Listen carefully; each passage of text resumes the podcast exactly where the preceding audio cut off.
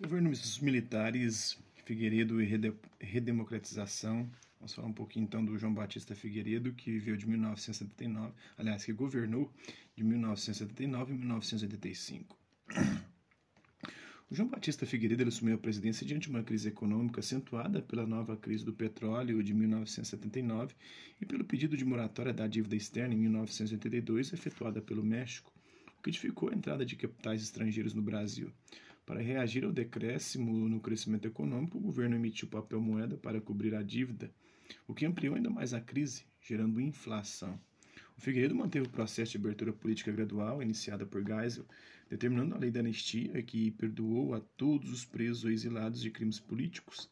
Ainda assim, o clima era de muita instabilidade. Tendo em vista as eleições para governadores dos estados em 1982, é, em 1979 foi autorizada a formação de novos partidos políticos, fato conhecido como reforma partidária.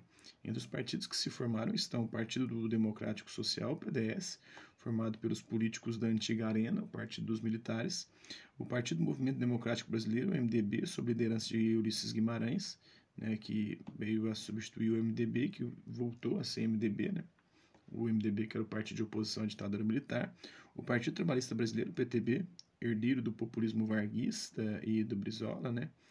É, o Partido dos Trabalhadores, o PT, organizado pelas lideranças sindicais, principalmente Lula, né, com a liderança de Lula, o Partido Democrático Trabalhista, o PDT, aliás, o PTB foi o é, líder, é, herdeiro do populismo varguista e o PDT foi do é, sob liderança do Brizola, né, do Leonel Brizola.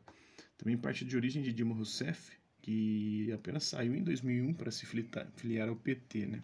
Era do PDT também a Dilma Rousseff e hoje é o partido PDT do Ciro Gomes, né? Em 1983 houve uma intensa campanha popular pela realização de eleições presidenciais diretas em 1984 para a sucessão de Figueiredo. É, o presidente da República, João Figueiredo, conversou com Tancredo Neves. Né, a aproximação de Tancredo Neves com o governo militar foi uma estratégia para se mostrar confiável. O Figueiredo viu em Tancredo uma, uma transição civilizada. Esse movimento político e de massas populares que pressionava o governo militar para eleições diretas ficou conhecido como as diretas já. Porém, apesar do forte apelo popular, a emenda Dante de Oliveira, que tratava das eleições diretas, ela não foi aprovada no Congresso. Frente a isso, o Partido da Frente Liberal, PFL, né, junto com o PMDB, formou aliança democrática, tendo Tancredo Neves, do PMDB, como presidente e José Sarney como vice, para disputar as eleições e em seguida retomar o regime democrático. Contando com o apoio da maioria dos estados, a Aliança Democrática obteve ampla vitória nas eleições presidenciais, marcando o fim do governo dos militares no Brasil. Mas não foi uma eleição direta, né? foi uma eleição no parlamento. A campanha das diretas já mobilizou a população brasileira nas principais cidades do país. E aí surgiu a nova república. O presidente eleito foi Tancredo Neves. Um dia antes da posse, prevista para o dia 15 de março, eh, ele foi internado por causa de um tumor no intestino, sendo declarado morto no dia 21 de abril. A morte desse político provocou uma comoção nacional. Havia muita expectativa sobre como a democracia seria retomada e as direções que o Brasil seguiria. O vice de Tancredo era o José Sarney, a quem coube assumir a presidência. José Sarney governou de 1975 a 1990 e é um dinossauro da nossa política viva até hoje, né? Nesse período de transição, ele tornou-se presidente, o vice de Tancredo Neves e José Sarney. Sarney deu continuidade à redemocratização do Brasil e, logo que assumiu o poder, lançou uma série de emendas à Constituição. No dia 8 de maio de 1985, que estabeleceram o seguinte, né, a nova Constituição. Eleição direta do presidente que sucederia o Sarney, eleição direta para prefeitos das capitais em 15 de novembro de 1985. Né. É, até então, quem é, nomeava é, governadores, né, muitas das vezes, e prefeitos das capitais, era o poder executivo, eram os ditadores, os militares, eleição direta para municípios considerados de segurança nacional, que também não tinha eleição direta, eliminação da fidelidade partidária, a liberdade de criação dos partidos, inclusive comunistas voltaram a ser permitidos. Né, o direito de. E hoje é uma crítica, né, porque os comunistas querem uma ditadura e isso seria contra a democracia. A direita tenta questionar isso, dizendo que esses partidos comunistas deveriam ser proibidos o direito de representação política aos moradores do Distrito Federal, com oito deputados e três senadores, Em fevereiro de 1987, formou-se a Assembleia Constituinte para definir uma nova Constituição para o Brasil, promulgada no dia 5 de outubro é, de 1988. Né? O Colégio Eleitoral, né, os parlamentares que elegeram Tancredo Neves em 1985, né? É, o Tancredo Neves, Ulisses Guimarães já era uma grande liderança e outros parlamentares comemoraram essa vitória. Né? Depois teve a posse do presidente José Sarney e seu substituto legal, é, o Ulisses Guimarães, no dia 15 de março de 1985. O Ulisses Guimarães era presidente do Congresso, né? É, em sessão conjunta no Congresso Nacional, presidida pelo senador José Fraguelli. Entre as características da Constituição de 1988 estão né, a proteção, na verdade eu acho que é do Senado, Luiz Guimarães, agora eu não lembro bem. Entre as características da Constituição de 1988 estão né, a proteção ao trabalhador, né, o abono de 33% quando o trabalhador sai de férias, então ele tem direito a um salário mais 33% nas férias, a indenização de 40% do FGTS em caso de demissão, se for demitido, né, agora se o sujeito pedir demissão, ele perde a indenização.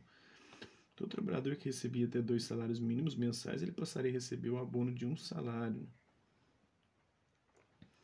Então, todo, é, uma vez por ano ele recebe esse abono, né? O PIS. É, do trabalhador que recebia né, com carteira assinada, né? Pela PIS, né? Nós somos PASEP, quem é concursado, quem é funcionário público, mas quem trabalha com carteira assinada, quem é CLT, recebe abono salarial. As horas extras passaram a valer mais 50%. Né? O direito de greve restrito aos trabalhadores foi concedido, proibido, né? era proibido na ditadura militar. A jornada de trabalho de 44 horas, a aposentadoria não poderia ser inferior a um salário mínimo. o aposentado passou a receber 13º salário. E agora, na reforma da Previdência, o, o Guedes queria diminuir, né? queria colocar a possibilidade da aposentadoria ser menos de um salário mínimo. O aposentado passou a receber 13 terceiro salário. A licença maternidade passou de 90 para 120 dias, de 3 meses aí para 5 meses, né? 120 dias são 5 meses.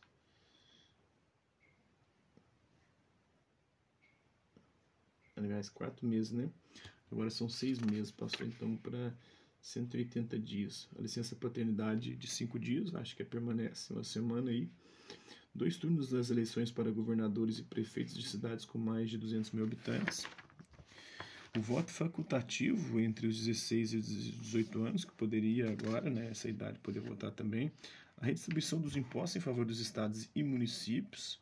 A garantia por parte do Estado de benefícios e proteção às empresas nacionais.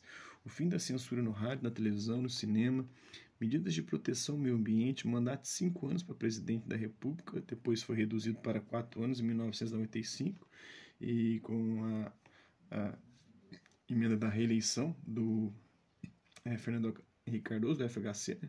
Medida de, medidas de proteção às minorias, né? 0,2% de índios e 8,1% de negros.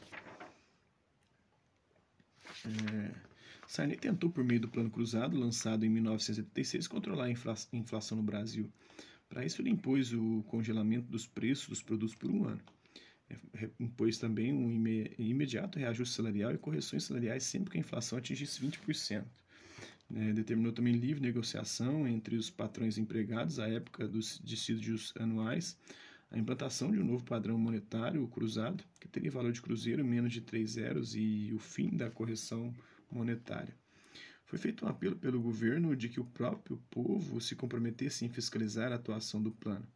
Os fiscais do Sarney eram cidadãos que pretendiam conferir se os preços estavam de fato congelados por meio da divulgação de tabelas com o valor máximo dos preços controlados pela Superintendência Nacional de Abastecimento e Preços, a SUNAB. É, em São Paulo, né, em 86, grupo de moradores do bairro de Pinheiros, em São Paulo, saem em grupo para fiscalizar os preços congelados do governo do José Sarney. Né? O resultado inicial do plano cruzado foi o controle imediato da inflação e alavancada no consumo, favorecida pelo congelamento dos preços e reajustes salariais.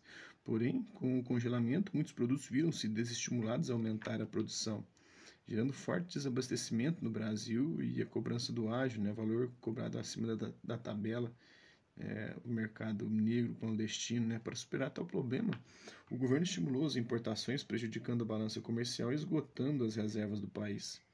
Eis que se propõe então o Plano Cruzado 2 a fim de conter essa crise.